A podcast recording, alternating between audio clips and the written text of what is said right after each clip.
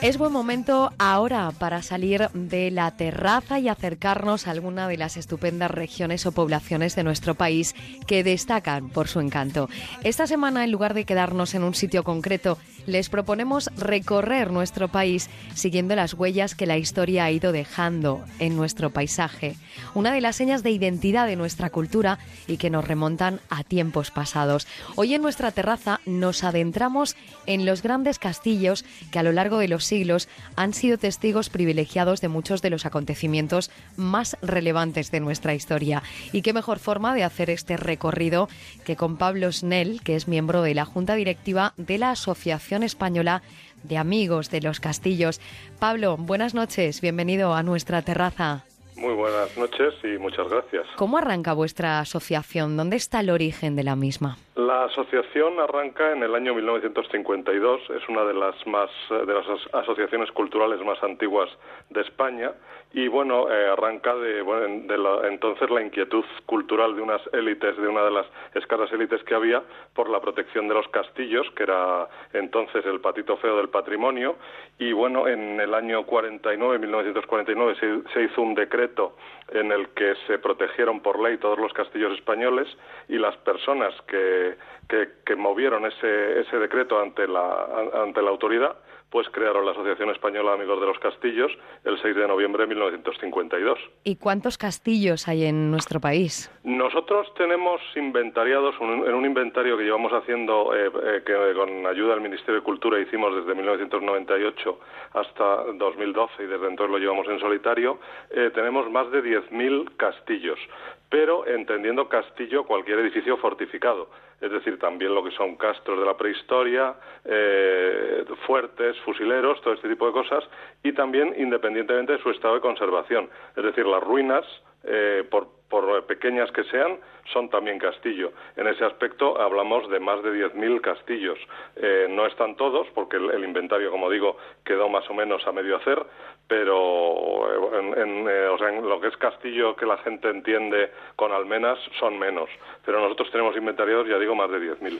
¿En qué regiones de España podríamos decir que se conservan o se concentran el mayor número de castillos? El mayor número de castillos se concentran allí donde ha habido, donde la frontera entre el la, entre el, al Andalus, entre la, lo que eran los moros llamaban antes y los cristianos, eh, ha estado más tiempo parada, ¿no? O sea, la zona lo que es eh, La Mancha, lo que es eh, toda la zona de, de Castellón, tiene muchísimos castillos, Valencia, Levante en general, tienen muchos castillos. Y luego también la zona de Castilla, por su mismo nombre indica, eh, tiene muchos castillos señoriales del XV, del, siglo XV, del, del, siglo XIV, pero en general toda España es tierra de castillos. Están prácticamente no hay, vamos, eh, de hecho no hay ninguna provincia, incluidas las, eh, las dos ciudades autónomas, que no tenga mucha fortificación histórica, que no tenga por lo menos un gran castillo que ver y, vamos, muchos castillos castillos que ver tiene cualquier provincia. Nos has dicho, Pablo, que son muchos los castillos que tenemos en nuestra geografía. Los que forman parte de esta asociación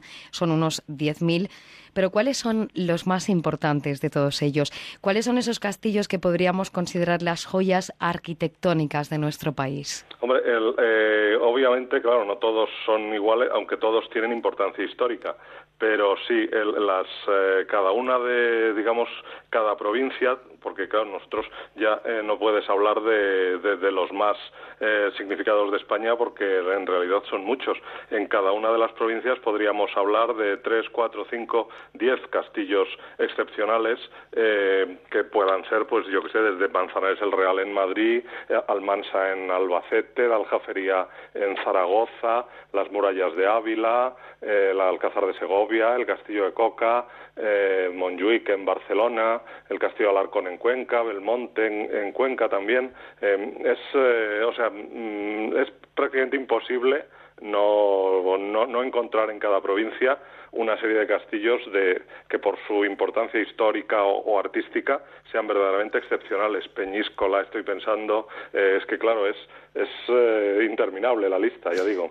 Hay una gran variedad, como decíamos, de castillos, eh, sobre todo los que se aglutinan dentro de esta Asociación Española de Amigos de los Castillos.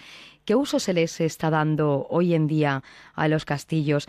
Hay algunos de ellos que están en manos de particulares y otros dependen de las instituciones. Sí, sí, bueno, obviamente nosotros de los 10.000 eh, eh, registros que tenemos, la mayoría son ruinas, claro, porque hay que tener en cuenta, como hemos dicho, que hay mucha ruina. Entonces, claro, la ruina no tiene uso, pero entre los que tienen uso, pues eh, se dividen entre los que tienen los particulares y los que tienen las administraciones públicas. Las administraciones públicas tienen muchos, el Ministerio de Defensa tiene muchos, los, las diputaciones, los ayuntamientos, el Ministerio de Cultura, tienen, hay, hay castillos que son de administraciones públicas y luego eh, otros que están en manos de, particulares, de distintos particulares que por la razón que sea o porque los han comprado por herencia, los tienen en, su poder eh, con distinto grado de, también de, conservación y de uso. En el caso de las eh, personas particulares, ¿quién puede hacerse con un castillo? ¿Hay algún tipo de obligaciones en cuanto, por ejemplo, a conservación de patrimonio respecto al entorno donde está ubicado o algo parecido que haya que cumplir para poder hacerse con un castillo? Mm, bueno, un castillo es una propiedad que la puede comprar en principio cualquier persona siempre que esté a la venta y no tenga una limitación. Y lo único es que lo que compra es un bien de interés cultural como hemos dicho, desde el año 49, en 1949, todos los castillos están protegidos con la, con la figura máxima de protección, que es la de bien de interés cultural, desde el año 1985. Entonces, eso tiene unas unos especiales características que no se pueden hacer cualquier obra que queramos hacer nosotros en nuestra casa. Es decir, al, al, vivir en un inmueble histórico, pues cualquier obra debe, debe eh, el visto bueno de la Comisión de Patrimonio. Tiene una serie de limitaciones que son las de vivir en un edificio histórico, pero no son distintas. Eh, si uno se compra un monasterio o se compra una iglesia o se compra un, un palacio civil del siglo XVII que esté catalogado como bien de interés cultural, eh, son las mismas limitaciones que, la ley indica para un bien de interés cultural, que es la máxima eh, categoría de protección de, de los, de, o sea, de los edificios españoles históricos. Pablo, los turistas suelen elegir hacer recorridos por los castillos de España cada vez los van eligiendo más, eh, los van eligiendo más porque va gustando más, se va entendiendo más el castillo, eh, ya no es el patito feo que era antes, obviamente, o sea, es más estético, más bonito, ¿no? Un monasterio, una iglesia, pero el castillo tiene también su belleza, su belleza austera, y eh, cada vez se va entendiendo más, las administraciones van también cada vez haciendo más rutas de castillos, los van metiendo más en los folletos turísticos, con lo cual cada vez son más apreciados y más disfrutados por, por, por los turistas en general, sí, sí, sin duda. Pablo, desde luego eres un gran apasionado de los castillos, como estamos escuchando, nos lo estás demostrando, pero ¿cuál es tu preferido? Seguro que tienes un castillo preferido. No puedo, yo puedo tener mi castillo preferido de la semana o del mes, ¿no? En, pero todos tienen su encanto.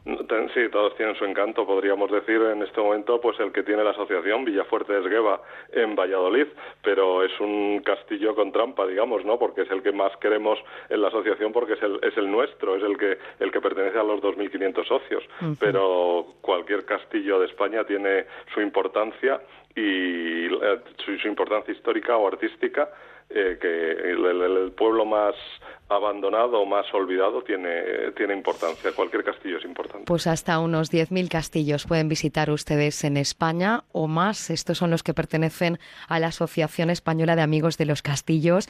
Uno de los miembros de la Junta Directiva es Pablo Snell. Gracias, Pablo, por acercarnos este rico patrimonio histórico hasta nuestra terraza. Buenas noches. Gracias a vosotros y buenas noches.